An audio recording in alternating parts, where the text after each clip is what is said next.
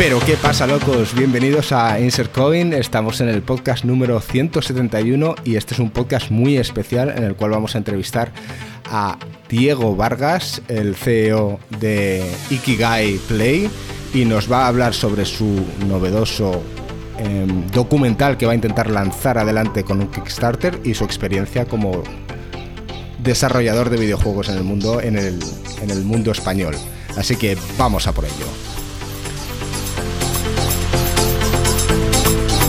¿Qué pasa, chavales? ¿Cómo estáis? Quería dar antes de nada la bienvenida a nuestro invitado, Diego Vargas. ¿Qué tal? ¿Cómo estás? Muy bien, la verdad que encantado de estar con vosotros y bueno, eh, la verdad que esperando hablar con vosotros sobre todo lo que es esta experiencia y bueno, cuando queráis. bueno, doy la bienvenida a todos los demás del equipo. Está aquí Joaquín. ¿Cómo estás, Joaquín? Buenas.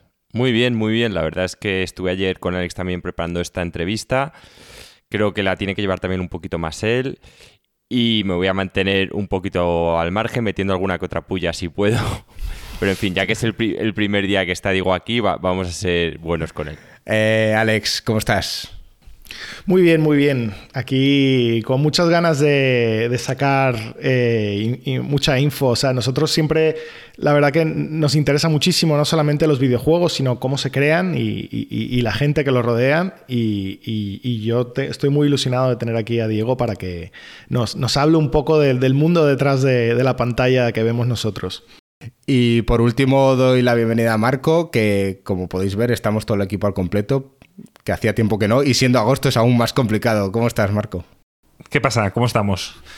Pues nada, bien, muy bien. Vuelta de vacaciones y con ganas, tío, de aprender un poquito de cómo está el desarrollo en España y, nada, y aprender, sobre todo aprender. Para nosotros, o sea, Diego, ha sido un placer que te pusieses en contacto con nosotros, un poco para dar un poco de visibilidad a este proyecto que tienes entre manos. Em, nosotros, desde aquí, la gente que nos sigue y nos conoce, sabe que apoyamos mundo, mucho el, el mundillo indie, más si es español, y conocer el punto de vista desde un modo mucho más directo, tú, sin tapujos y como nos gusta a nosotros decir las cosas, oye, pues mejor que mejor, ¿no? Eh, normalmente solemos hacer los podcasts online, solemos tener gente que nos escucha, la gente se va a sorprender al escuchar este podcast sin haber participado, oye, pero creo que también viene parte de seriedad a la hora de hacer cierta entrevista y si acaso más adelante eh, te invitaremos para que de una manera más informal también puedas hablar sobre tu experiencia desarrollando eh, videojuegos, en el cual vamos a probar juegos que, tú ya has hecho, ¿no? Bueno, pues oye, en primer lugar, antes de nada, Diego, nos gustaría saber quién eres, qué edad tienes, qué tipo de juego realmente es el que te gusta y, y, luego ya iremos tirando un poco más sobre tu formación y trayectoria, ¿no? Pero ¿cómo te definirías tú de una manera rápida? Vale, pues definiéndome rápidamente, eh, me llamo Diego Vargas. Eh, la verdad que desde pequeño he soñado con hacer videojuegos, pero no tuve esa oportunidad hasta 2015, en la que sí que ya gracias al apoyo de mi mujer me lancé absolutamente a hacer videojuegos. Hice un pequeño juego con un equipo eh, de estudiantes que tuvo bastante éxito, que se llama Two Dimensions, y a partir de ahí con otro equipo creamos lo que era Ikigai Play y lanzamos nuestro también primer juego que se llama Runner Heroes. Eh, si queréis que os hable un poco de dónde salen mm, los juegos que amo, prácticamente son las aventuras. Empezó con las aventuras eh, tipo ¿Gráficas? sí, gráficas, las tipo LucasArts que siempre diré que, desde el primero hasta el último juego que sacaron los tengo en el corazón. O sea que... Bien, Diego, eres de los nuestros. Eres de los nuestros. Por lo menos de Gringo y yo. Los otros dos no son tan fans, que lo sepas. sí, sí, sí. Eh, es cierto, nosotros, no sé si lo hablé contigo antes de, organizar este podcast, ¿no? Eh, una semana atrás hicimos un especial de aventuras gráficas donde eh, desengranamos toda la experiencia de, aquellos años hasta hoy, incluso planteándonos si tiene cabida este género en el futuro. Pero, oye, es un honor que, vengas de ese género. Sí, sí, ¿no? Y aquí en España eh, hay gente que hace aventuras gráficas brutales, desde Pirita Studios hasta por supuesto, hablamos de Fictiorama, que también hace muy buenas aventuras gráficas. Bueno, aquí Alex ha hecho un poco de research también, efectivamente. Dice, antes de Ikigai estuviste en Cauldron Games, donde sacasteis el juego de Two Dimensions, ¿no? Que, ganó unos cuantos premios. Eh, ¿Esto eh, era como una especie de programa de fin de máster y lo desarrollasteis en seis meses? Eso es. Fue, eh, bueno, es un programa universitario en el que teníamos que realizar al final un, un juego con, un, con todo el equipo eh, esto que parece que, fue fácil fue bastante complicado porque el equipo fue desapareciendo según iba pasando los meses de desarrollo y al final creo que nos quedamos como 5 o 6 personas para hacer el juego. Y ya digo, un juego de estudiantes. Eh, era un juego para móvil, pero vamos, eh, gracias a, a, que bueno, tuvimos iniciativa de llevarlo a lo que era la Madrid Games Week y luego presentarlo a premios como la Game Lab o, lo que era los primeros premios que nacían en, en perdona que los premios que nacían en el, País Vasco perdón que también lo mandamos y tuvimos la suerte de ganar eh, como premio universitario los dos los dos premios que hubo ese año eh, como premio, yo muy contento, pero también muy contento porque conocí a Tim Schafer. O sea, que os podéis imaginar. Sí, justo hoy, investigando un poco en el trabajo, puse, imágenes, tuyas, y justo, porque, me estaban preguntando en el trabajo de la farmacia, pero ¿a quién vais a entrevistar? Y de repente salía una foto junto a Tim Schafer y dije, mira, este, este es Diego al que vamos a entrevistar hoy por la noche y está aquí al lado de Tim Schafer, y para que os sabéis, es una leyenda de los videojuegos y yo me sorprendí porque no, no me lo esperaba. Y la verdad es que, joder, pues esto para, para Marco es una alegría porque sí que es muy fan de sus juegos. Y, me hizo mucha gracia salir los dos así como... vista desde abajo la foto y tal y, y me, me gustó. Sí, tiene un, tiene un porqué. Cuando sales de... porque estábamos viendo entrevistas y tal, justo salgo y me encuentro al creador de Tetris. Y hostia, claro. Le saludo Digo, un honor también, me gasto un dineral en el Tetris, estarás contento. y claro, veo a Tim Schafer y salgo con el móvil y digo, tío, juega el juego. Lo juega y dice, ah, it's curious, it's a runner game. Claro, dice, le digo, foto y dice, of course, of course. Claro, y por eso mira hacia abajo porque tenía el móvil abajo.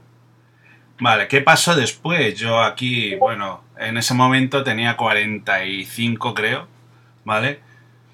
Eh, mi mujer esperando a que la llamara y de repente había pasado todo ese año, ¿no? De universidad, me había metido a universitario otra vez, hago el juego, estoy ahí con Tim Schafer, no aguanto la realidad, salgo corriendo de la, de la y vomité en la calle. Joder. Claro, porque fue un golpe de realidad brutal. O sea, claro, dije, tío, que me acaba de hacer una foto con Tim Schafer, se me ha ido la olla. O sea, ya. Esto Lo intento extrapolar a alguno de vosotros. Bueno, es que aquí somos muy fans de ciertos nombres que se repiten en casi todos los podcasts. Me imagino a Marco ahí con eh, Jason Schreier. Eh, se, cae y vomita también, ¿eh? Bueno, a ver, yo, soy fan de Jason Schreier porque es el único periodista serio de la industria ahora mismo, por lo menos a nivel poco mundial. Pero, pero bueno, sí, o sea, habría otra gente con Tim Schafer sería uno de ellos. Sería uno de los que me encantaría saludar. Quizá Kojima, por ejemplo, por ser tan personaje y demás. Sí, de hecho, yo no era consciente de que era fan de nadie. Porque a mí me gusta la música, me gusta la lectura, me gusta todo, pero eh, no era consciente de que sí que era fan de los creadores de videojuegos. Por eso exactamente, ya le dije, digo, tío, gracias por hacerme feliz tantos años con las aventuras gráficas. Y claro, el año siguiente conocí a otro que también le dije, tío, gracias por esos años eh, quedándome la empresa para llamar amigos y unir servidores para jugar al Doom, porque me hice una foto con John Romero, súper accesible el tío, amistoso, y bueno, te puedes imaginar, de, pasé de uno al otro juego que había quemado en mi vida, o sea que... Me parece espectacular lo que nos estás contando, ¿eh? porque sobre todo hay mucha gente que nos sigue que también, pues es un poco de la quinta, ¿no? Y, de lo que estás hablando es gente que todo, vamos, eh, hace nada hablábamos del documental que salió en, Netflix. Em, High Score y hablábamos precisamente de, todos estos personajes que, que muchos salen, ¿no? Eh, hablamos de Romero y, cómo innovó y cambió un poco también el mundillo. Entonces, esto que cuentas, a la gente que, nos escucha, eh, le flipa. Le flipa y a, nosotros también. O sea que, oye, una de las cosas que es, es bastante curiosa es que tú vienes del sector de la publicidad y de repente decides volverte a meter a estudiar porque eres un apasionado de los videojuegos y quieres meterte a realmente sacar juegos. O sea. Pero no solo, no solo en el sector de la publicidad, perdona que te interrumpa, sino que ya eras un ejecutivo en el sector de la publicidad. O sea, vamos a decir que tú ya estabas con la carrera súper bien hecha, con éxito, eh, ascendiendo, no sé qué tal, y de repente ¡Pum! De repente, pues quedo con, con, mi. la que todavía no era mi mujer, sino que era una amiga de la infancia que me la había reencontrado en Facebook. Y le digo que venga una entrega de premios, justo de publicidad. Y fuera de la entrega de premios hay un stand de ponía UTAD, te enseñamos a hacer videojuegos. Y lo miro y digo, joder, ahora. Digo, ¿por qué no, ¿por qué no antes? Digo, ¿por qué ahora? ¿Por qué no salió antes? Claro. Digo, ¿por qué ahora? Y me dice, pilla uno porque nunca se sabe. ¿vale? Y yo dije, bueno, pues lo pillo. Entonces, eh, claro, voy a casa y, digo, joder, esto lo dejo aquí y tal. Me dice, llama, porque nunca se sabe. Digo, oh, voy a llamar. Y entonces llamo y me dicen, pues eso, que, que primero tenías que hacer un examen para, para, ver si te. a ver dónde te ubicaban, porque podías ir a, a programación, a diseño o a o arte. Entonces dice, bueno, te van a hacer una entrevista, que te la hagan, porque luego si te ven, bueno, no sé, no sé cómo sería, pero tenían que hacerte una entrevista y ubicarte. Claro, hago la entrevista con un tal JR y me dice, ¿qué tal? Yo soy JR, he sido productor en comandos. Y yo, hostias, oh, joder. Y entonces, claro, hago la entrevista, bueno, yo súper fan, claro y me dicen que sí, que yo era diseñador. Vale. ¿Y cuánto cuesta la broma? Pues la broma costaba la hostia. Y yo no podía pagarlo. Era imposible. Imposible.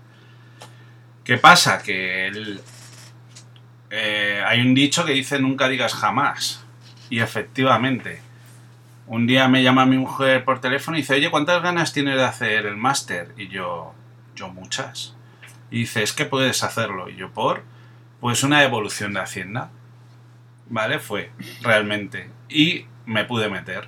Y claro, a partir de ahí, claro, estaba haciendo lo que, lo que era mi sueño. Que mi sueño significa, para los que no lo sepan, es que lo que haces todos los días no cuesta nada hacerlo. ¿Vale? Significa, en vez de joder, hoy es lunes, es hostia, hoy es lunes, tío. Que voy a empezar de nuevo a hacer esto. Eso significa, y eso es lo que me pasó, que de repente me puse a hacer algo que realmente me gustaba y realmente creí, o sea, se me daba bien. Y, y bueno, así comenzó. Y en cuanto a la publicidad, bueno, sí, yo le agradezco a todo el mundo que ha trabajado conmigo en publicidad durante tantos años, pero no era mi vocación al final. ¿Sabes? Y el videojuego, una de las Mm, por así decirlo, una de las cosas esenciales que tienes que tener para hacer un videojuego es vocación. Si no lo tienes, no aguantas. Sin duda.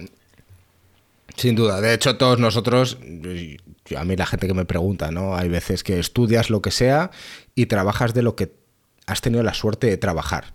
Y luego puede ser que esa suerte que hayas tenido sea tu vocación y vayas a trabajo con, una sonrisa en la cara o que realmente decidas cambiar el rumbo y, disfrutes cada día trabajando. Entonces, obviamente, eh, hay veces que suena efímero, ¿no? Como una quimera y decir, oye, pues, pues estoy trabajando en lo que realmente me apasiona y, es el sueño de todos. Por lo tanto, yo me alegro de que estés trabajando realmente lo que te gusta, ¿no? Sí, sí, sí. Y yo también me alegro de que por fin salieran estudios que pudieras hacer videojuegos, aunque Salió un poco tarde porque me hubiera gustado entrar antes, pero bueno. Yo, me imagino, eh, Marco, tú, eh, justo con 18 años, te encuentras el cartel que se encontró.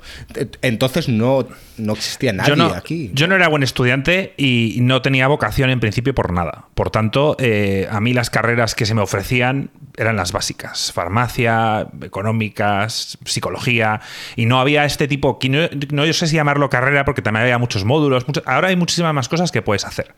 Y no tienes que llamarlo una carrera, puedes empezar con una cosa, luego ir a otra, e ir, bueno, pues viendo lo que te cuadra.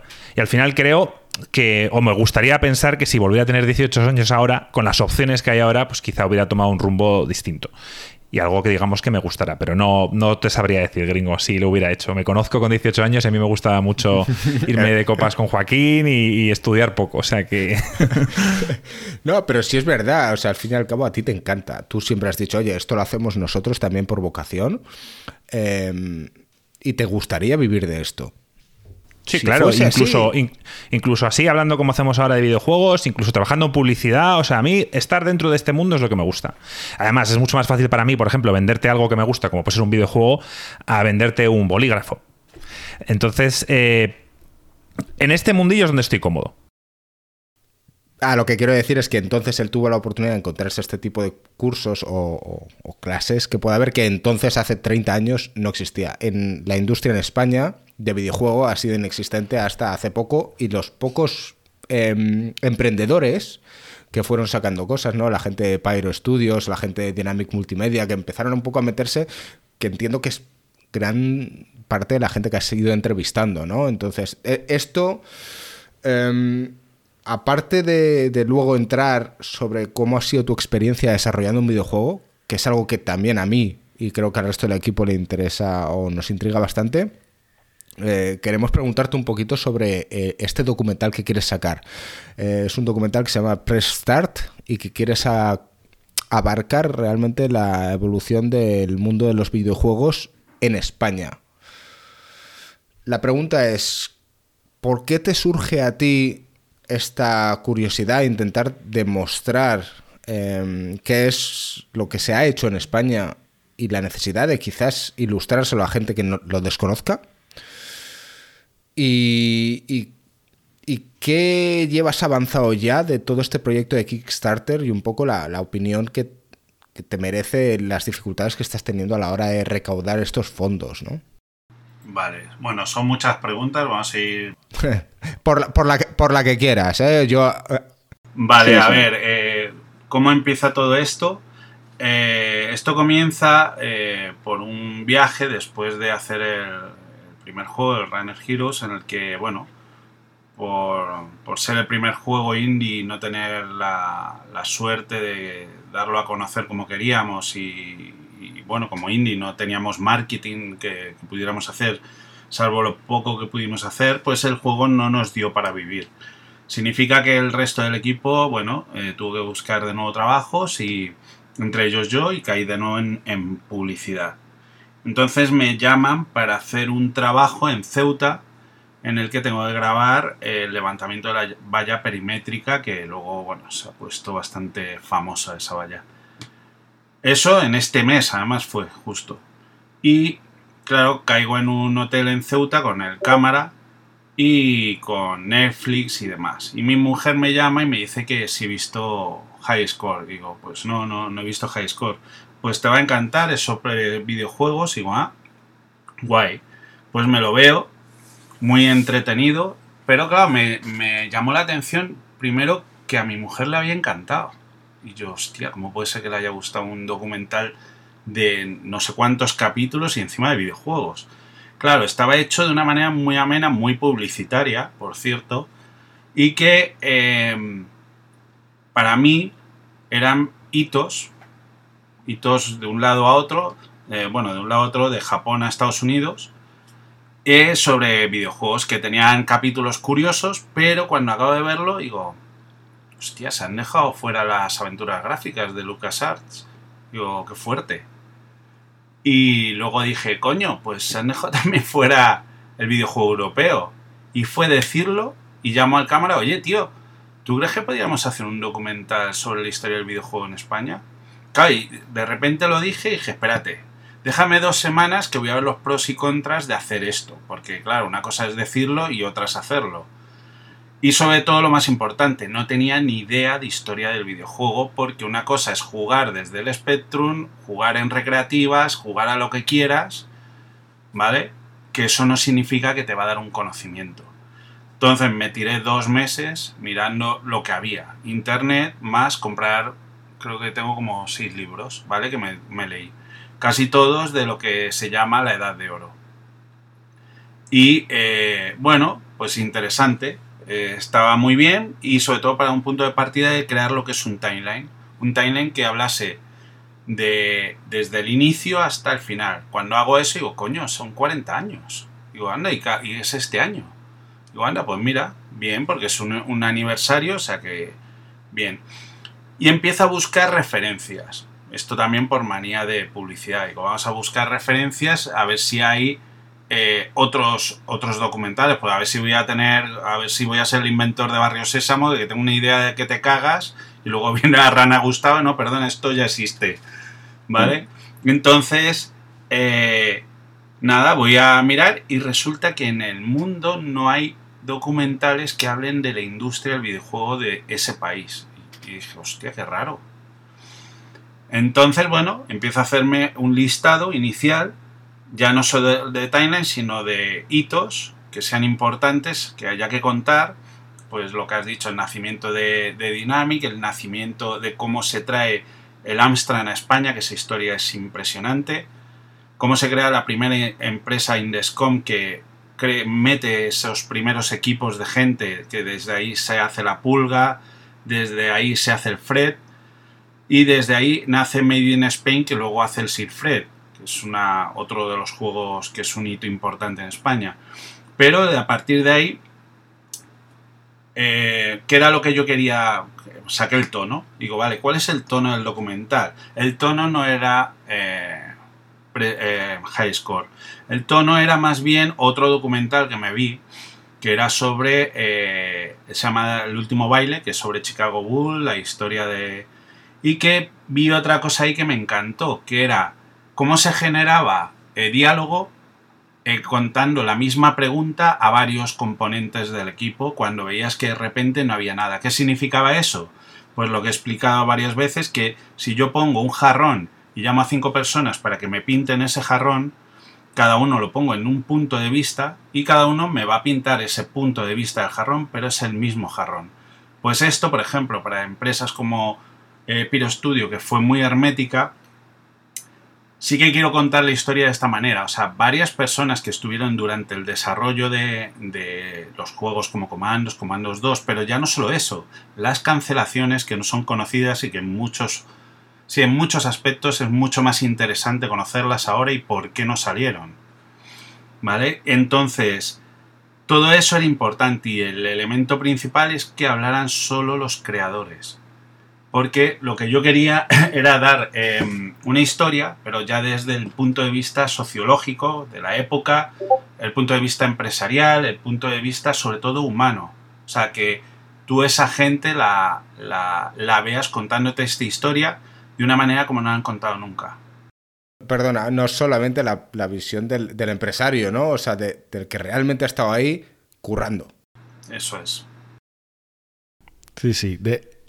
Es súper ambicioso el, documental. Yo, yo creo que esto realmente es algo eh, propio tuyo, porque viendo eh, los juegos que has hecho, en los que has estado envuelto, tanto el Runner Heroes, Em, como el proyecto anterior, la verdad que a mí me sorprende muchísimo lo, ambiciosos que son. Luego vamos a hablar de los juegos porque les hemos pasado por arriba y, hay, un montón de cosas por ahí que, quiero, que quiero rascar, pero bueno, ya que estamos hablando del, documental, eh, vi que tienes una lista enorme de, de, gente que parece que ya has contactado con ellos. Em, en, qué estado estás? O sea, ¿has hablado ya eh, con ellos? ¿Están dispuestos a hablar contigo? ¿Has empezado a filmar? ¿Estás esperando a, este Kickstarter? ¿Es para recaudar los fondos para poder viajar y filmar a todo el mundo? Supongo, no, lo sé. Digo, explícanos un poquito en, dónde estamos con el, con el documental.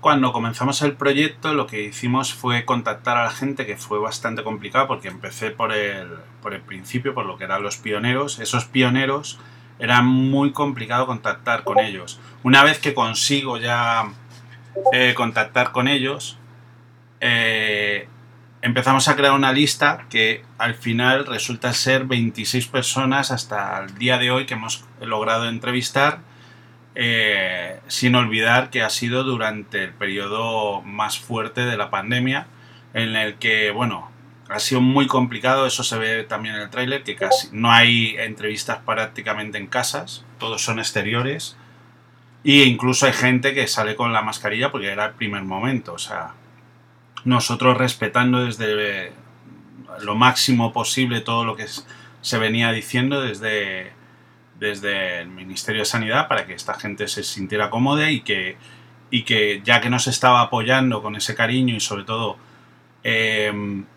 em, con esa sinceridad, eh, queríamos nosotros también eh, pues ser, eh, o sea, dar lo que nosotros podíamos dar por nuestra parte, que es eso, darles esa seguridad. Pues ya digo, 26 personas, pero claro, la lista fue creciendo, porque ya digo, tenía el timeline hecho y con las empresas, y a día de hoy la lista son 76. De esas 76 personas, claro, nosotros pudimos cubrir eh, Madrid y, y luego, claro, los focos de videojuegos en España están en todos lados, pero principalmente Barcelona, País Vasco, Andalucía, Valencia, eh, eh, Galicia, por supuesto. Y a todos estos sitios tenemos que viajar. Que aunque seamos un equipo pequeño para el desarrollo, somos cinco personas, pero que hay que tenerlo en cuenta. ¿Qué más queremos hacer? Pues nos gustaría tener un narrador, eh, un narrador que, tenga, que tenga que ver con la historia del videojuego.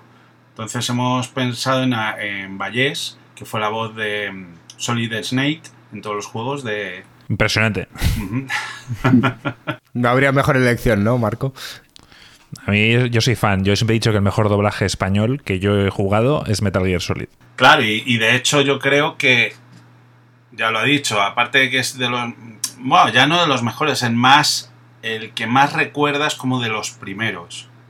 ¿Vale? Si tienes una voz ahí en la cabeza que dices, vale, este creo que es de los primeros. Porque antes sí, se hacían cosas, pero que sean tan reseñables como Solid Snake, hay pocas en ese momento. Ahora sí, podríamos decir Batman, pero claro, ya nos vamos mucho más para, para adelante. Y, y luego es eso, hay que Ah, ya, bueno, una de las cosas que tiene Kickstarter que hay que tener en cuenta es que casi prácticamente la mitad de lo que se recaude o lo que estamos pidiendo se lo lleva impuestos. O sea que eso hay que recortar mucho del presupuesto que estamos pidiendo. Efectivamente, habéis dicho, es muy ambicioso. Sin duda es ambicioso, pero porque tiene que serlo. Porque lo que queremos es eso, hacer una celebración de, y una demostración de lo que es la historia del videojuego. ¿Por qué? Porque es importante. Porque es importante para la industria. ¿Y por qué es importante para la industria? Porque le da una visibilidad ya no solo dentro de España, sino fuera, demostrar el talento que hay y que gente que quiere invertir venga a invertir. O sea que al final es... ¿Por qué? Porque no estamos solo contando y dedicándonos a una parte que es la, historia de, la Edad de Oro, sino intentamos eh, cubrir todo incluso hablando con la actual presidenta del DEP, ¿vale? Que, que para mí es una de las entrevistas más, más divertidas que he tenido, la verdad, con, con, con esta persona y que, que, al final es eso, lo que queremos es que la gente conozca todo lo que son los personajes que han cubierto esos 40 años de, de historia. Está, está genial. Yo la verdad que pues espero que espero que lo podáis hacer porque lo que has dicho es que sería un, impacto brutal de visibilidad para, para, el mundo de los videojuegos en España. Aparte, bueno, yo creo que esto al final es un tema también mucho de visibilidad y bueno, desde aquí con, os vamos a intentar ayudar lo máximo posible. No ha habido ningún, no habéis intentado quizá ahora que está muy de moda, algún youtuber que sea más de nuestra quinta, de estos que tiene bastante repercusión, bastantes seguidores, que se haya ofrecido a daros un empujón publicitario? Pazos sí que ha retuiteado, por ejemplo, ha hablado del proyecto y, es de la quinta también. o sea que sí, la verdad que no hay muchos, porque, pero la verdad que yo cuando vi que Pazos lo, lo retuiteó. Desde aquí el agradecimiento total por, por ese gesto. Y, pero lo que hace falta, porque hay que entender que este proyecto no es como un videojuego, este es un proyecto cultural.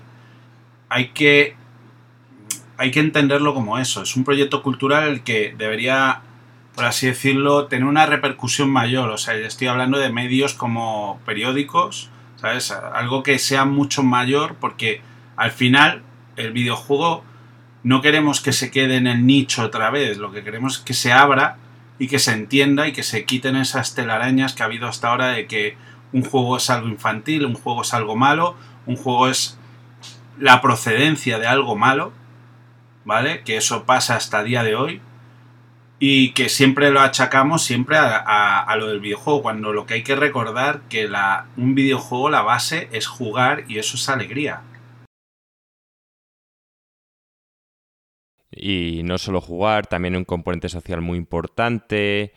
Eh, muchos tienen puzzles y te ayudan a tener la mente despierta. La verdad es que ya hay muchos científicos que hablan de, los beneficios de, los videojuegos, como a muchos niños les ayudan a enfrentarse a problemas, a no darse por vencidos. La verdad es que eh, tienen muchas ventajas sobre todo yo creo, si disfrutas de la variedad de los videojuegos y no te quedas tan enganchado al típico repetitivo y disfrutas de experiencias nuevas, creo que eso te aporta mucho más como persona. Aparte de todo, la industria de los videojuegos es inmensa y, eh, es mucho más importante que la industria del cine, eh, por ejemplo. Entonces, desde un punto de vista, desde un punto de vista ya económico, es importante para la industria española un digamos, un documental de este estilo porque, porque estamos, eh, hay mucho desconocimiento, ¿vale? O sea, es, llegar, es, mucho más fácil, eh, yo creo que hay muchísima gente que ni siquiera sabe que muchos de los estudios españoles son españoles. Hay, muchísima gente que ni siquiera sabe de qué es lo que se ha hecho aquí. Eh, hay, ha, habido, ha habido mucha innovación, ha habido muchas cosas muy chulas que, se han hecho y se siguen haciendo. y, la verdad que creo que, que es un proyecto súper importante, la verdad. Sí, y sobre todo preservar lo que es la historia del videojuego, que también es importante.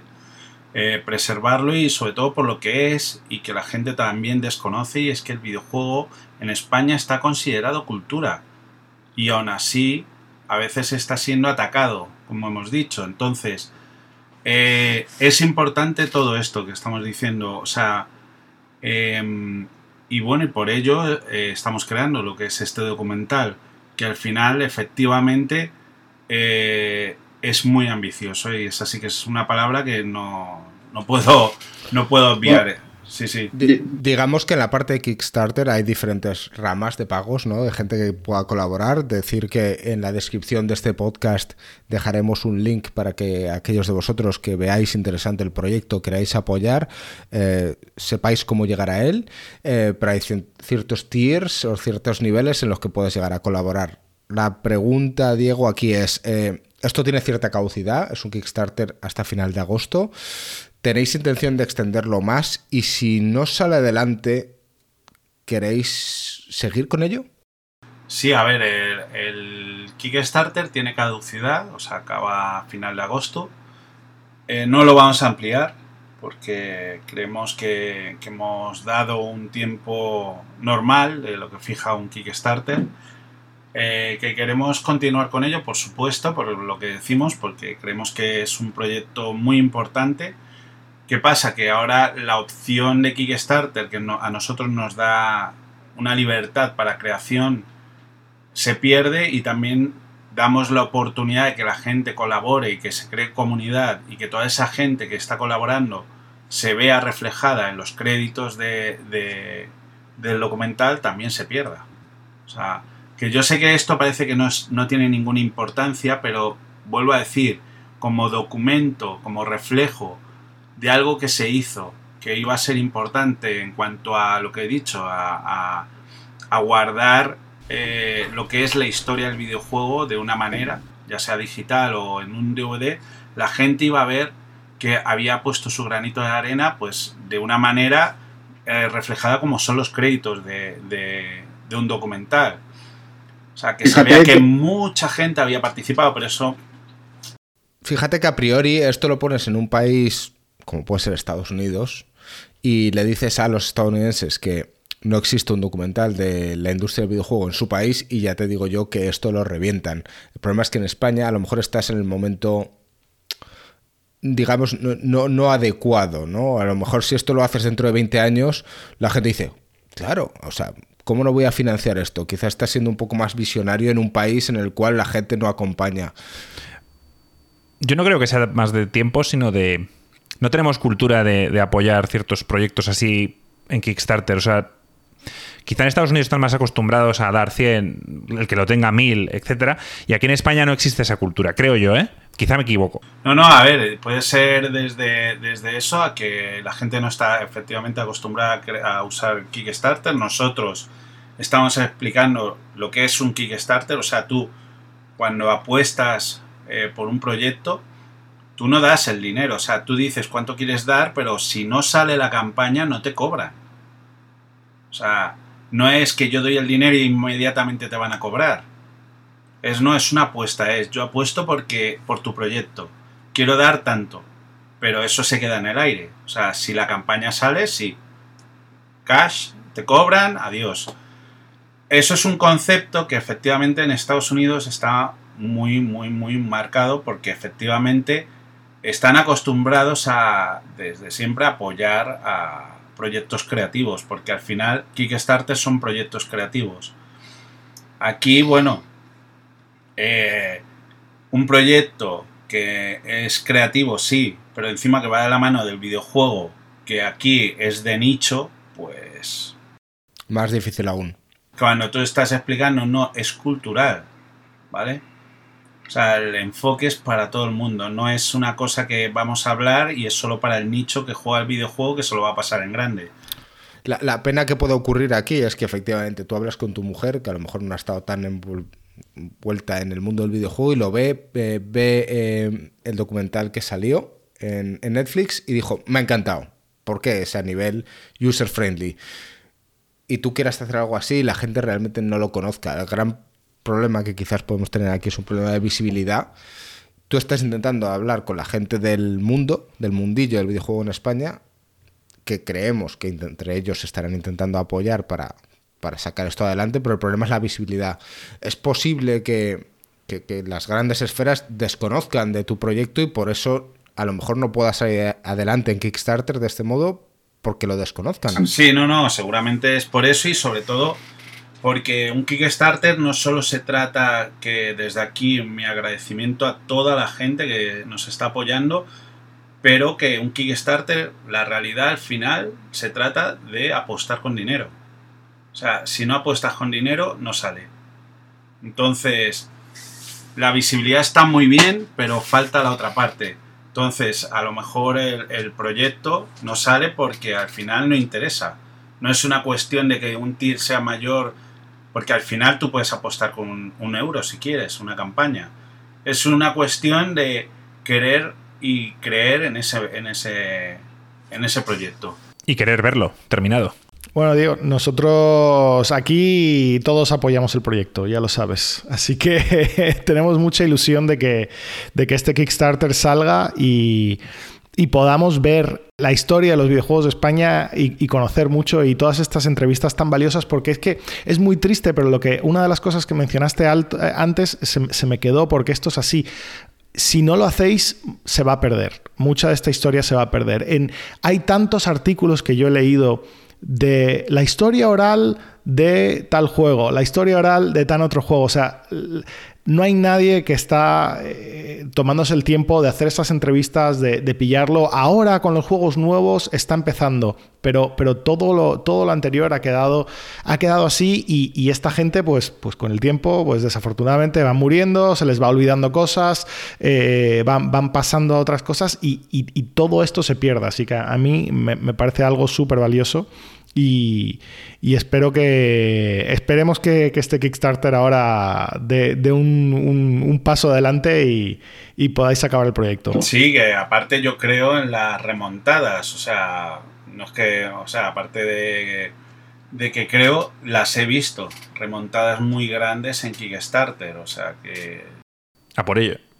Yo tengo unas cuantas preguntas sobre Runner Heroes, sobre, sobre Two Dimensions. O sea, a mí me, sorprende mucho, o sea, número uno, o sea, como, como Two Dimensions, como el primer juego que, desarrollas, eh, me parece que en, capacidad de, director creativo, aunque cualquier cosa me, me corriges de lo que digo, ¿Qué fue? O sea, porque claro, yo lo veo y para, el que no lo conozca, tanto Two Dimensions como Runner Heroes, que parece que es como un poco una evolución del mismo concepto, pero son juegos runners.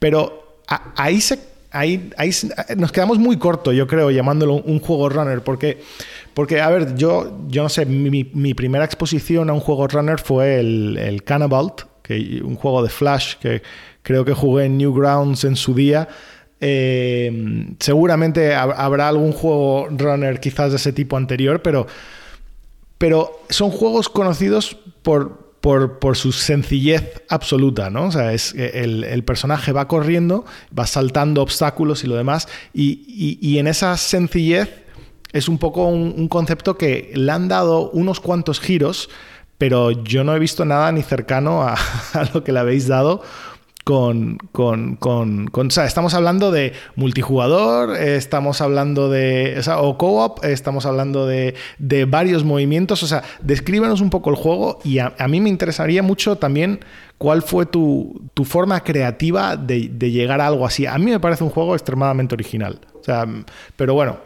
Vale, bueno, has dicho para mí el mejor juego runner que hay, el Carnaval de Salman, sí, porque ese juego cuando salió rompió récords de, ventas. O sea, salió en PSP y luego ha salido en muchas más plataformas.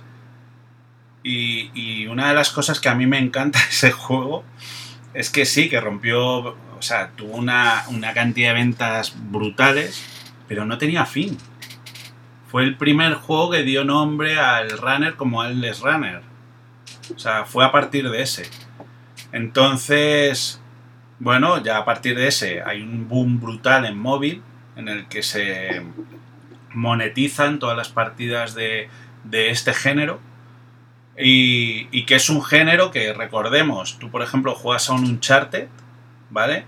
Y en un Uncharted te meten una, una parte de run, ¿vale? Que tenga que escapar y que únicamente solo puedes correr. ¿Vale? Que se utiliza para eso, es un momento dado de, presión. ¿Qué pasa? Que los runners de móvil se monetizan y para mí, personalmente, el monetizar un juego es cargarse eh, la parte divertida del juego. ¿Por qué? Porque te obliga a unas reglas en las que muchas veces no estás de acuerdo, pues que tengas tres partidas y si no fuera hasta el día siguiente, mirar un anuncio. Eso conmigo no va, por ejemplo. Y luego que el juego, un runner, tenía poco que decir. Era un tío corriendo, coger monedas, punto. Entonces, con todo esto, era un juego que yo prácticamente no me gustaba nada de todos los géneros que había. Y nos estaban diciendo que teníamos que hacer un juego de móvil en el Master. Y dije, vale, pues voy a coger el que menos me gusta y voy a hacer que me guste. Ese año dio la casualidad de que los alumnos dábamos un proyecto, o sea, decíamos un proyecto. Ahora ya no, ahora cambia la cosa y ahora se hace todo en equipo, todo el mundo está de acuerdo con el proyecto. Antes no, antes era una pelea de egos impresionante. Y era, y era así, o sea, y, y yo propuse eso, jugar a un runner, una aventura en el que había dos corredores que usaba, los usabas de forma simultánea. Y bueno, la idea no gustó nada. porque esto dentro del equipo, porque no, no, no, no la veían. Y bueno, poco a poco eh, el equipo va cediendo a, hacer el juego y hace, la verdad que hace un buen trabajo y crea lo que es el Two Dimensions, que bueno, lo logramos meter en, premios de más prestigiosos aquí en España que estaban naciendo como premios universitarios y, tanto en la Game Lab como en Bilbao eh, ganamos los dos premios universitarios que había de, en ese año. Y bueno, fue un, comienzo, la verdad que bastante bastante prometedor para mí porque decía, bueno, lo que estoy haciendo parece que lo estoy haciendo bien y eh, a partir de ahí creamos un equipo. Y con ese equipo generamos lo que es Ikigai Play. Y no nos embarcamos a hacer Runner Heroes en un principio, de hecho teníamos varias ideas porque queríamos hacer un juego estratégico y tal, pero las cosas al final no son como tú quieres. Y en una presentación, que vamos a un publisher, a Badland, nos llevamos el juego estratégico, que teníamos una demo, que era bastante, bastante chulo.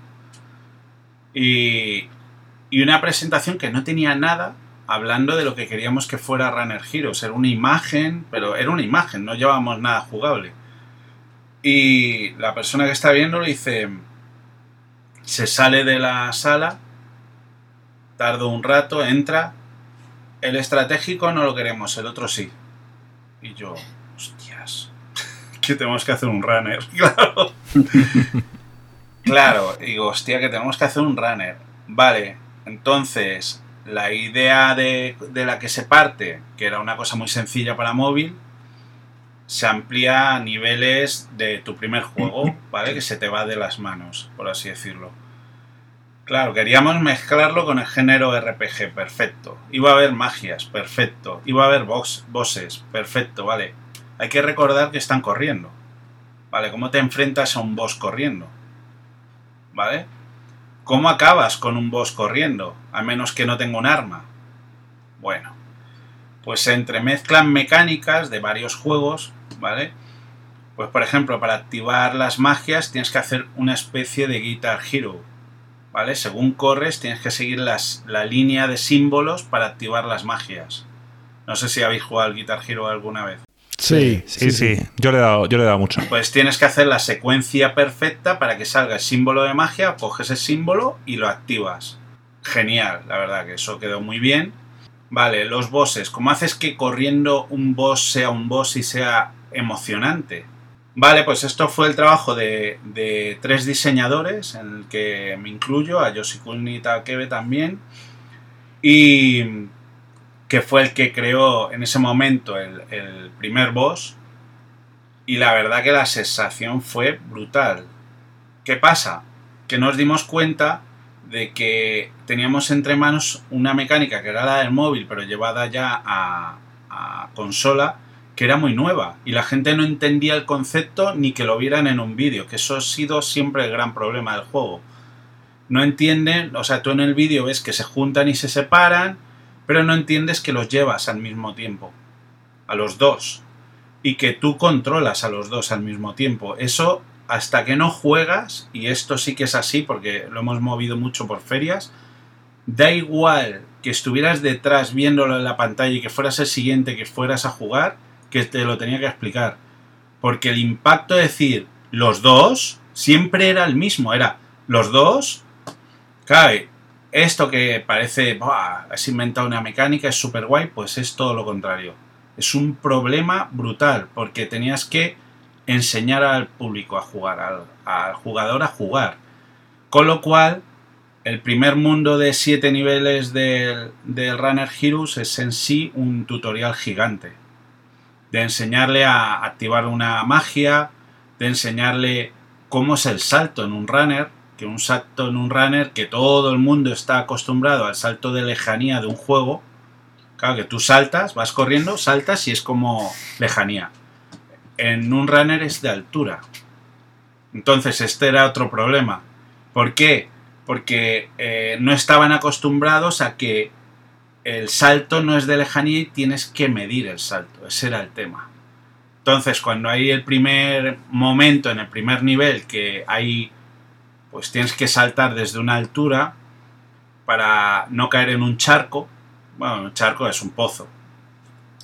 Ahí moría todo el dios, porque se daban contra la valla todo el rato y dice, pero ¿qué estoy haciendo mal en el salto? Y lo que queríamos era que supiesen que tenían que hacer un salto medido ¿Cómo lo hacíamos eso? Pues poniéndole marcas que no estaban claras para el jugador, pero sí como marcas de, definir, vale, siempre que, que, hay un salto yo te dejo un, pues en este caso eran como hierba que era hasta aquí, hasta donde empieza la hierba, si saltas lo pasas. ¿Vale? Que esto ya os he dado un spoiler que no vea. Una buena pista. Pero eso fue uno de los grandes problemas que tuvimos al principio. Y luego en las ferias teníamos el mejor testeador del universo que son los niños. O sea, los niños hacen justo lo que no vas a hacer tú. Pues por ejemplo, empieza el juego que salen de una iglesia corriendo porque hay una maldición en el juego y tienes que salir por una puerta, o sea, los tienes que juntar y salir, ¿vale? Pues los niños no hacen eso. Los niños se abren para ver si se dan contra la pared. Y entonces descubrí que la pared, la pared no tenía bloqueo y siguieron corriendo. Y yo, hostias. digo, hay que meter un bloqueo en la pared. Entonces, a partir de ahí, que era nuestro primer gran juego, empiezan a aparecer unos problemas lógicos en cualquier juego que estás testeando, pero que los niños te están dando, bueno, te están destrozando el juego en una feria y tú apuntando como loco, esto hay que arreglarlo, esto hay que arreglarlo. Pero también descubrimos con ellos otra cosa, porque nosotros íbamos con una máquina, con unos controles de recreativa, increíblemente, porque esto fue así, hacían cola para jugar y siempre que se sentaban decían, porque el juego al final eran dos controles, era juntar y saltar. Y luego, bueno, otro que es un dash individual, pero que en el, el mundo 1 no lo usas. Entonces, los niños decían, vale, yo yo junto y tú saltas. Entonces, la primera vez no le haces ni caso. La segunda vez, yo junto y tú saltas. Digo, va, serán amigos de, estos, porque se lo habrán chivado. Y de repente, 50 personas de, que van con niños, yo junto, tú saltas. El de la mesa de al lado me mira y dice, apunta eso, que te están haciendo cooperativo. El juego. Y dije, ostras, ya, pues es que no hay cooperativo en Runner. Aunque no lo creáis es el primer juego que tiene un cooperativo. De hecho, tiene dos. Dos modos cooperativos. Tú puedes jugar con cada personaje individualmente, cada uno controla a uno de ellos. Ahí qué ocurre, que ahí es como el nivel hiper mega difícil del juego porque cada uno tiene que tener el mismo nivel jugando. Y luego está el que juegan los niños que compartís controles, que esa es la gozada. ¿Por qué? Porque ahí compartís la satisfacción de ir avanzando y es muy grande la satisfacción de avanzar en este juego porque es un juego que pide mucho al jugador, es un juego eh, que es un reto constante, pero no porque nosotros lo aplicáramos así, sino porque la mecánica en sí es un reto. Y hasta que tú te adaptas, pues pasa tiempo. Y encima para ya fastidiarla del todo, pusimos una cámara cinematográfica con lo cual, ¿por qué? Porque queríamos que la aventura fuera una aventura real y que tuviera momentos épicos dentro del juego cambiándote la cámara. Pues lo de la cámara ya es como, Dios mío, la gente decía, me mareo.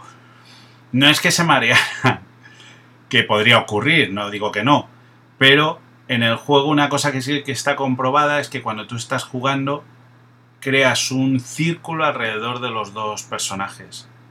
Entonces, ¿qué significa eso?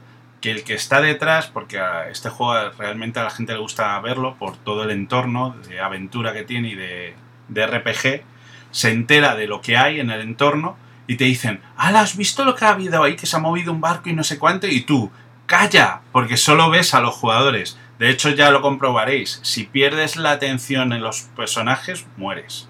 Sí, el, eh, yo, yo justo te iba a decir eso, es que ya no solamente cooperativo, innovando por, por todos lados, sino es que además los valores de producción, eh, muchas veces cuando piensas en un juego indie, pues piensas en un juego 2D. Eh, y, la razón para nuestros, para, para, el que no sepa, en, que seguro que tú nos podrás decir mucho más, es que la diferencia entre hacer un juego 2D y hacer un juego 3D es, no es que sea un poco más difícil, es que estamos hablando de que es eh, como 10 veces más difícil. o sea, los, los recursos, los pipelines, los assets que tienes que crear, el tal. O sea, Claro, e, este juego, ¿cuánto tiempo estuvisteis, estuvisteis trabajando? ¿Qué, tamaño de equipo teníais? El equipo varió, porque, eh, bueno, en total, en los créditos se ve, pero ha habido más de 20 personas trabajando en el juego. Tardamos cuatro años en hacerlo. Pero también tiene un porqué, porque el primer año prácticamente hicimos el mundo 1 por todo lo que estoy diciendo. No, no teníamos muy claro O sea, cuando haces por primera vez algo que dices, esto yo no sé si va a funcionar porque, porque solo tenías tú tu referencia, hasta que no lo empiezas a mover. Bueno, de hecho, sí que me di cuenta la reacción de, de ya no solo acabarlo, o sea, si tú, por ejemplo, estás haciendo un directo del juego y te está costando mucho, porque hicimos muchos directos, la reacción de llegar al final del nivel eh, la contagias al que lo ve. O sea, yo he visto al tío gritar y a los que estaban también viéndolo gritar. Y yo, ostras, tío, se contagia. Esto, yo que soy viejuno, voy a contar un ejemplo de recreativa que pasaba. ¿Os acordáis del Dragon Slayer? Sí, sí, sí. En la recreativa se formaban realmente revuelos de quién sabía las, las combinaciones para matar al dragón. Si lo mataba había un grito general en la recreativa de que lo había logrado. Pues eso lo tiene el juego cuando, cuando llegas a... Bueno, ya no te digo como estés jugando un boss y lo mates. El juego, una de las cosas que tiene, que no... Ya para analizar, claro, nos dimos cuenta de que no queríamos ser malos y tiene vidas infinitas. No va por, no va por vidas, va a vidas infinitas, tú mueres, aprendes a morir en el juego, de hecho aprendes a jugar muriendo y los logros son de muertes. O sea, que de cuántas veces has muerto en el juego, pues vas a morir muchísimas. De hecho, llegaron a decir que era el Dark Souls de los runners. Fíjate, eh, yo iba a decir, eh, aquí hay cosas súper interesantes porque suena a un roguelike en el cual la gente está muriendo y el que lo está viendo está disfrutando y al final cuando lo consigues, esto es como cuando Joaquín a lo mejor ha jugado un Dark Souls y ha matado a un boss y lo celebran por todo lo alto. Eh, también me cuesta un poco ver a gente que no son fans del género querer probar un juego de este estilo, con todas estas mecánicas, a pesar de que sean innovadoras, a lo mejor es que les cuesta el simple hecho de intentar intentarlo. Eh, ¿Qué, le dirías a alguien de este estilo, ¿no? De alguien que, odia este género, pero realmente tú le quieres convencer como que tienes algo nuevo? Vale, yo primero quiero disculparme porque creo que nunca lo supimos explicar bien. Porque creo que eso fue uno de los grandes problemas. De hecho, los publishers que vieron hice más de 25 reuniones o más de 50, creo, sin exagerar. Y el juego no lo entendían. No entendían el juego. Por eso digo que a veces hacer algo muy nuevo es un error. Porque al final sí, con los años se puede valorar y decir, ay, ¿te acuerdas de, del juego este que hicieron esto? ahora es la leche, claro, y yo ya he muerto. Entonces ya no, no tiene gracia. Pero sí que es verdad que yo, que ya cuando ya acabé el juego ya dejé de verlo y de jugarlo, pero hace unos días, de hecho cuando, cuando hablé con vosotros lo volví a ver porque te, bueno, estuvimos hablando del juego y lo, lo vi de nuevo y se lo dije al artista y me dije, joder, a mí me ha pasado igual, que lo he vuelto a ver y he flipado. Porque sabemos de qué va el juego, porque ya lo hemos jugado. Entonces yo lo que puedo explicar es, esto es un juego que es una arcade aventura no es un runner. Que haya dentro del runner dos personajes corriendo es la excusa para jugar a una aventura. ¿Vale? Porque hay otros elementos. Estos personajes que corren no van a correr todo el rato, van a bucear, van a ir en vagones, van a luchar contra bosses, pero contra bosses todos diferentes, con mecánicas diferentes. Van a activar magias y todo ello, pues cinco mundos, en cada mundo siete niveles, más dos mundos nuevos que hay que, bueno, son aventuras diferentes que se desbloquean dentro del, juego. O sea, en total una verdadera eh, aventura brutal dentro de lo que la gente puede considerar un runner. Pero no es un runner. Un runner, lo que caracteriza a un runner es que tú tienes niveles infinitos, o sea, tú estás corriendo sin parar. Aquí no, aquí lo que tienes es un juego donde hay un gran guion detrás en el que tú lo vas desbloqueando según vas avanzando dentro del nivel en niveles de un minuto y medio. ¿Qué pasa? Que dices, wow, un minuto y medio, eso me lo hago, pues nada. Tú intenta pasar en primer nivel, ¿vale? Y esto, por cierto, morir tanto en un runner no pasa, aquí sí. Entonces, con la excusa de que tú vas corriendo, te lo vas pasando bien, vas desbloqueando historia, una historia que por cierto es para adultos, ¿vale? Es una historia que también evoca lo que son las películas ochenteras de Krull o de Lady Halcón. Y que, bueno, al final todos esos elementos hizo que el juego tuviera un componente único difícil de catalogar, porque lo único que sabían decir era runner. Es extremadamente creativo y, realmente rompedor en muchísimas cosas y yo creo que, eso es lo que lo has dicho, es, muy difícil de catalogar y eso para explicarle a todo el mundo pues es, una desventaja, eh, es, una desventaja. Háblanos un poquito de, del crunch, porque esto es algo que siempre hablamos y a mí es algo que que, me hace gracia porque en muchos casos siempre se enfoca como, bueno, la, gran empresa eh, explotando a, los trabajadores, ¿no? Y que sucede mucho en el mundo de los videojuegos. Pero yo vi que, que, vuestro proyecto Two Dimensions eh, decís que lo sacasteis en, en, cuestión de meses. En este proyecto eh, debéis haber sufrido un crunch bastante salvaje y ahí no había ninguna gran empresa. Y, aquí háblanos un poco de, la experiencia del, de Runner Heroes y, también ¿Vosotros experimentasteis el crunch? ¿Cómo es el crunch cuando eres tu propio jefe? A ver, el crunch efectivamente sí, que, hubo. Lo que pasa que hubo en un momento, o sea, nosotros hasta quinto mundo eh, teníamos unos horarios normales, por así decirlo. Sí que las entregas, ya sean para un publisher en ese momento o para nosotros, sí que marcaban un momento de trabajo más, más marcado pero el peor, peor, peor momento fue el final. El final que tienes que hacer testeo, tienes que meter los idiomas, tienes que testear los idiomas, tienes que testear todo el nivel y en los tres modos que dices, vale, innovado, vale, pues ahora te los testeas los tres modos. Eso fue lo único que puedo decir que el final, final, final lo hicimos entre el, eh, Rubén Yamuza, que es el programador, y yo. Yo iba a su casa, nos comíamos guacamole aquí a kilos, ¿sabes? Y es que fue así, o sea, fue así. Él tenía su portátil en un lado, yo en otro, comíamos, testeábamos como dos horas. Eh, ¿Qué pasa? Que Runner Heroes tiene otra cosa, que también digo que pasa. Eh, primero, no es un juego como que tú aprendes a jugar y de repente ya lo tienes dominado y dices, vale, pasa un mes, vuelves a jugar, has perdido todo el, nivel que tenías. Vuelves a caer de nuevo la misma torpeza del inicio, porque vuelves a aprender. No es como cualquier juego que ya sabes cómo es, te pones con el mando y sigues jugando. Aquí, por alguna razón, pierdes la... Y nunca había visto eso.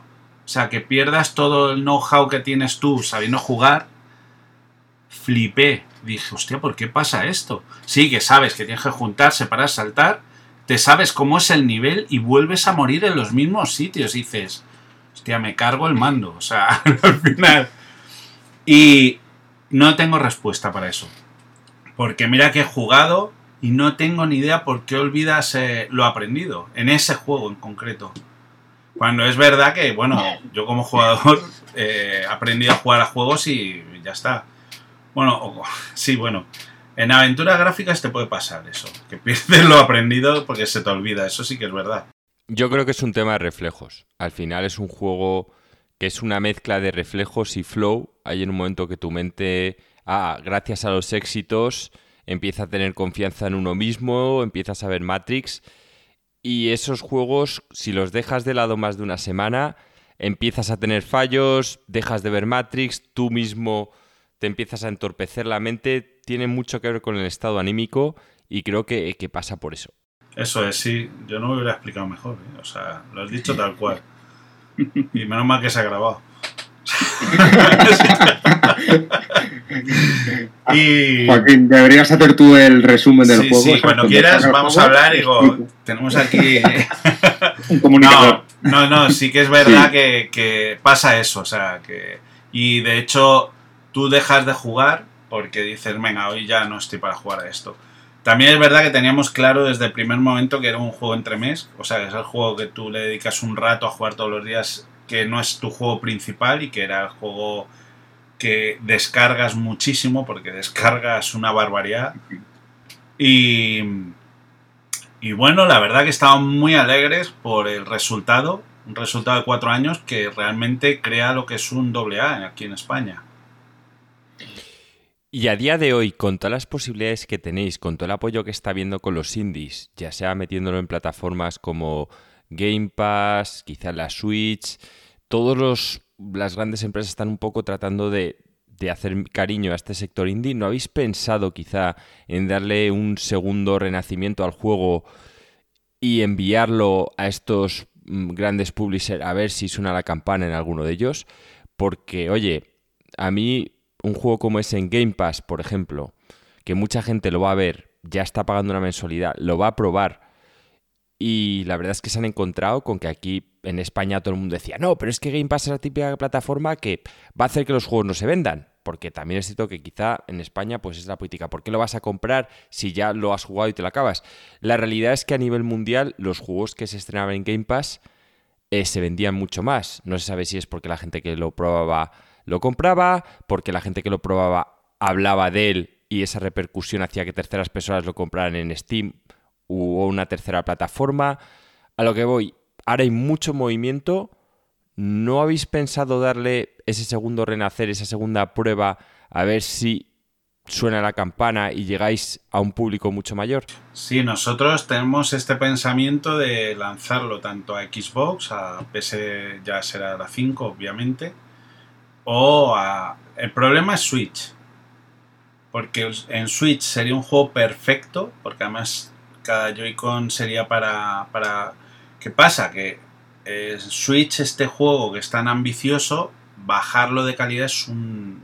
Ocupa mucho, ¿verdad? A mí me dijiste antes de podcast que cerca de 20 gigas. Claro, esto mételo tú en una Switch.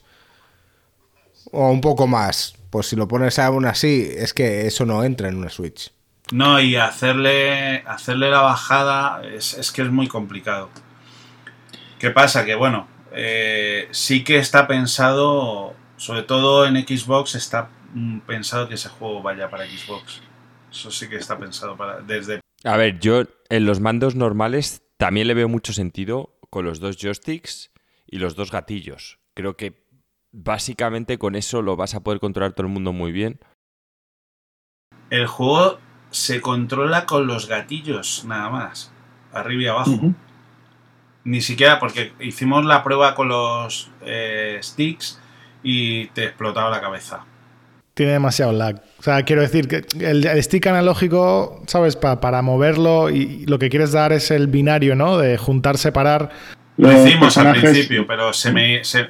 a veces, eh, bueno, y por lo que hablamos del cansancio, la mano se te iba. Entonces soltabas el stick y perdías. Sin embargo, en el botón es más difícil que levantes el dedo. ¿sabes? Apretando el botón. Entonces eso sí que lo vimos durante horas de juego. Porque creo que al principio hicimos pruebas con eso, sí, sí, sí. Bueno. Y, y bueno, la verdad que, que ya digo, el momento horrible fue el final, pero bueno, eh, lo supimos llevar porque al final era nuestro proyecto y, era así, o sea, que esto al final nos hizo ver que efectivamente tenemos una vocación de cojones y que, y que podemos hacer videojuegos, podemos hacer videojuegos y podemos hacer lo que queramos realmente, pero sí que nos dio una visión de lo que no queríamos hacer y es otra vez embarcarnos en un proyecto tan grande. ¿Y cómo es el futuro? El futuro de lo que es, sí, el futuro vuestro en particular y también un poco el de la industria de videojuego en España. Vale, el futuro nuestro es. Eh, vamos a anunciar un nuevo juego ahora en septiembre, ¿vale? Que tiene mucho que ver con. con tiene mucho que ver con el, documental, porque eh, va a ser el remake de la, de la pulga. Ay, lo he dicho, sí, es una exclusiva. Y. Y tenemos la suerte que además hemos colaborado eh, mano a mano con el que generó la pulga original, que fue, bueno, no los dos, pero sí uno de ellos, que es Paco Suárez. ¿Vale? Entonces, bueno, hemos hecho un remake dentro de lo que es la política de Ikigai, que, que es eh, seguir haciendo cosas divertidas un remake para nosotros significa, vale, tenemos el juego, ¿cómo lo avanzamos a, la época actual para que la gente entienda el juego como algo actual? Entonces, el juego es muy divertido, no tiene, bueno, salvando las distancias, sí que vas a jugar a lo que era la pulga, pero con nuevas mecánicas y, y bueno, la gente creo que lo va a recibir con, con, con sorpresa cuando lo vean. Y ya digo, ya es un juego que es un proyecto. Es un primer proyecto ya de juegos más, más pequeños, por así decirlo. Y vamos a trabajar durante. Bueno, vamos a hacer como dos o tres juegos pequeños. Y estamos en, en desarrollo un juego un poco más ambicioso. Porque, bueno, surgió también de una idea de estas locas. Porque me pilló leyendo mitos nórdicos de, de Gaiman. y, y bueno, me encanta la mitología, pero dije, joder, me gustaría hacer algo que tenga que ver con mitología, pero más serio, o sea, que siga un poco la dinámica que Gaiman cuenta y luego hacer, a partir de ahí, contar yo una historia. ¿Vale? Entonces, a partir de ahí nació una idea, que es con la que estamos trabajando ahora, y bueno, eso va a ser otro proyecto que ese, bueno, es un proyecto mayor y creo que va, ese va a sorprender mucho, ese sí que lo garantizo. Al, fin y al cabo, ¿cuántos sois ahora en el equipo? Trabajando cuatro. Ahora cuatro. Entonces, claro, hemos tenido que adaptar los procesos de desarrollo a cuatro personas. O sea, ya no eran los 20 que estuvo en, en Runner Heroes. Y, pero bueno, eh, estamos contentos porque realmente seguimos trabajando a trabajando lo que nos gusta y, sobre todo y sobre todo haciendo cosas divertidas, que es lo que queremos. Una de las grandes preguntas, yo, yo la diría desde fuera, ¿no? O sea, yo tengo un background, eh, creo que te lo conté por teléfono antes de organizar esta entrevista. Yo estudié ingeniería informática.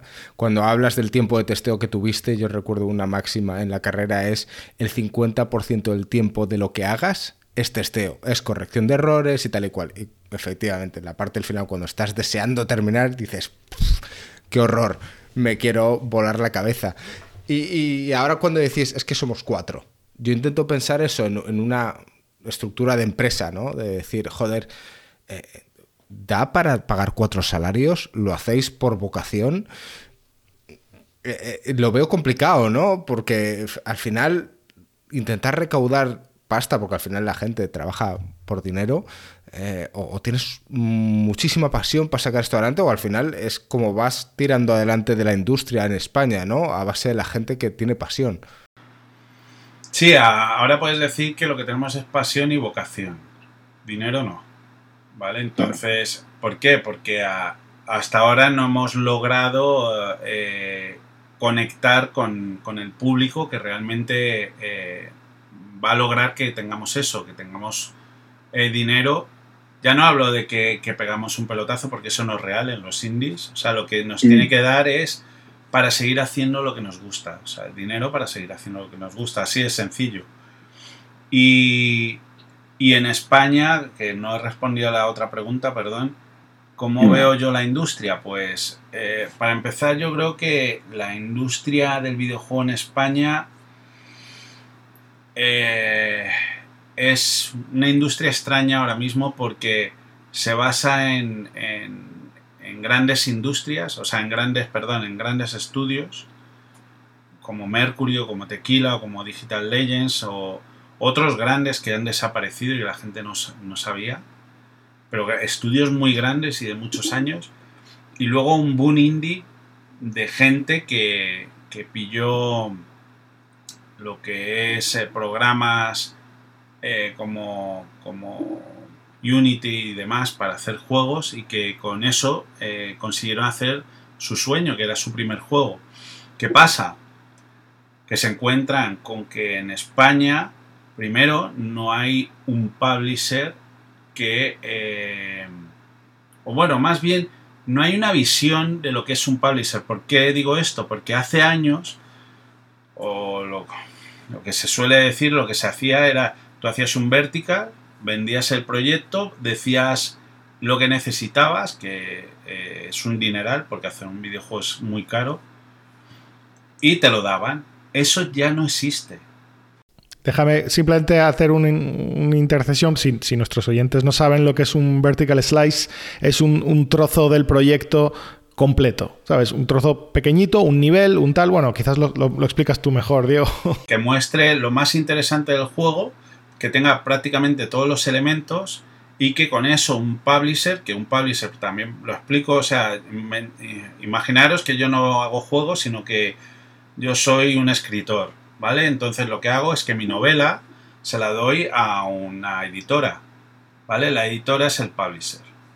¿Qué pasa? Que en España sí que hay publishers, porque sí que lo hay, sobre todo para móvil, pero... Eh, hay que saber en qué momento, o sea, hay que saber lo que es ahora el momento. O sea, el publisher ahora lo que puede hacer por ti es moverte, pero no te va a dar dinero ya.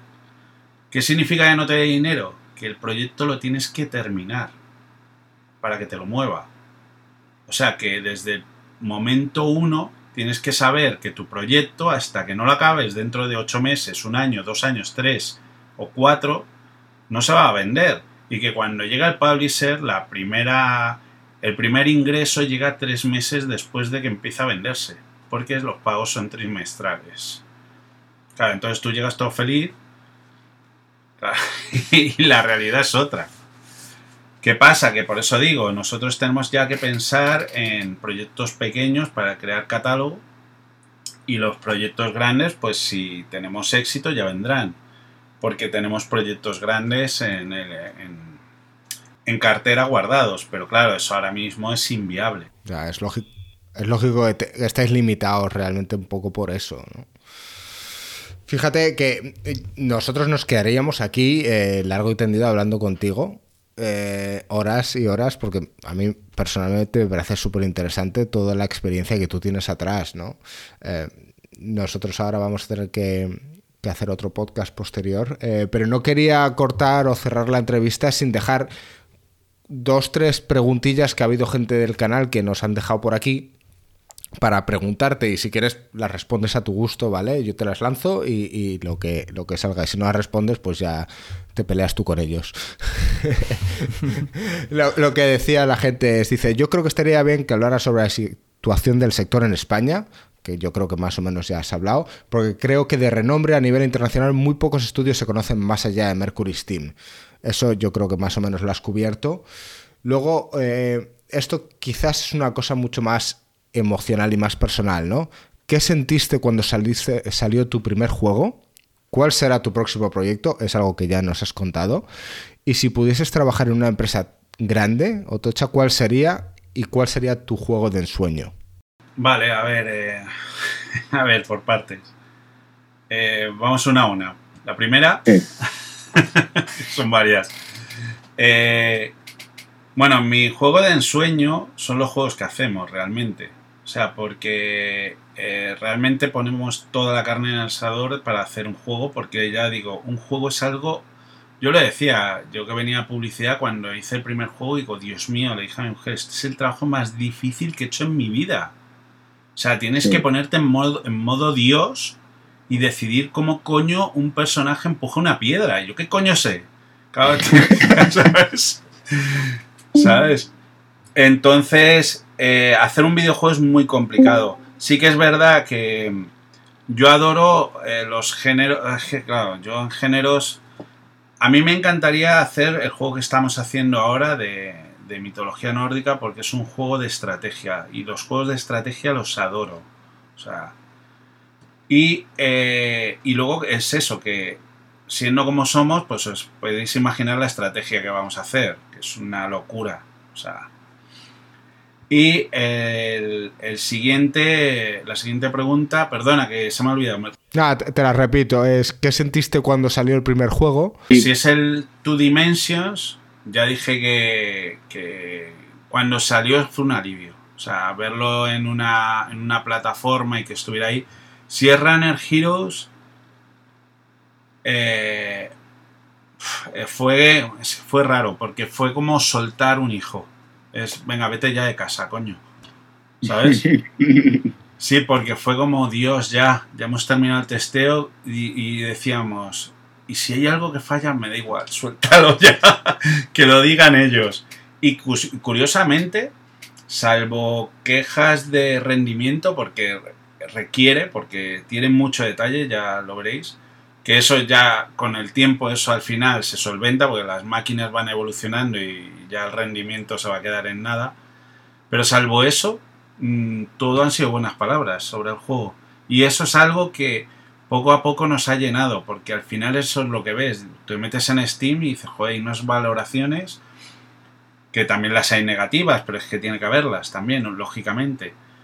Y, y luego, bueno, y, es eso. Siguiente pregunta.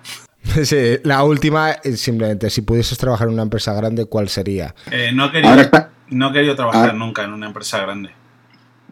Pero yo creo que esto viene de, de Publi. Quería hacer lo que yo quisiera hacer. Sin tener. O sea, ser indie también lo que te da es libertad. Y es el riesgo. Claro. Si es libertad, pero no tienes marketing, no tienes nada. Vas a pelo. O sea, vas con tu sueño, moverlo. Y si te sale bien la jugada, pues perfecto. Aquí un mensaje para los más jóvenes de los que nos sigan. Seguir lo que os apasione, chicos. Em, vale, bueno, un poco para cerrar un poco la entrevista, decir que eh, ha sido todo un placer tenerte aquí. Eh, te deseamos lo mejor en el desarrollo del documental. Lo apoyamos y vamos a intentar dar toda la visibilidad que podamos desde nuestro lado. Si no sale en este Kickstarter, nos tienes para lo que necesites. Por otro lado, vamos a probar tu Runner Heroes, a pesar de que haya sido tu hijo que has mandado bien fuera y bien lejos, eh, lo vamos a probar. Em, para la gente que nos escuche, es muy posible que sorteemos alguna aquí para vosotros. Por lo tanto, tenéis la oportunidad de, probarlo y quizás en un mes o algo em, te volvamos a invitar y si acaso en un directo ya puedes interactuar con gente que a lo mejor lo haya probado y te puede dar su opinión, a pesar de que. Eh, o incluso a responder preguntas sobre esta entrevista que hemos tenido. Y, y, no sé si los demás de aquí, Marco, Joaquín o Alex, tenéis alguna otra pregunta ya para cerrar, eh, pero para mí ha sido todo un placer y, y me voy incluso con la sensación de decir tengo mil cosas que preguntarte, Diego. Pero oye. Sí, sí, no. Sin duda hemos cortado por, por tiempo. Vamos a tener que volver a invitarte y que, y que charlemos un rato más porque hay, hay, hay mucho de qué hablar. Muy bien. Sí, sí, ha sido un placer, pero eh, algo que pasa siempre en Insercoin, calculamos muy mal los tiempos, dijimos a la gente que empezaríamos nuestro directo a las 11 y ya vamos, mal como siempre. yo, yo calculo fatal los tiempos. Nos gusta disfrutar con las buenas conversaciones, con los buenos temas y, nada, esperamos verte pronto. Oye, pues muchísimas gracias a todos, de verdad, y lo bueno de todo esto es estar cómodo y yo solo aprecio el triple y así está, o sea que en buena compañía y de verdad que ha faltado las cervezas la próxima vez, si, puede ser, nosotros estamos siempre con una cervecita aquí, que no falte. Esperemos verte por aquí muchas más veces, si es posible, Diego, y te deseamos todo lo mejor. Muchas gracias. Un abrazo. Un abrazo. Chao.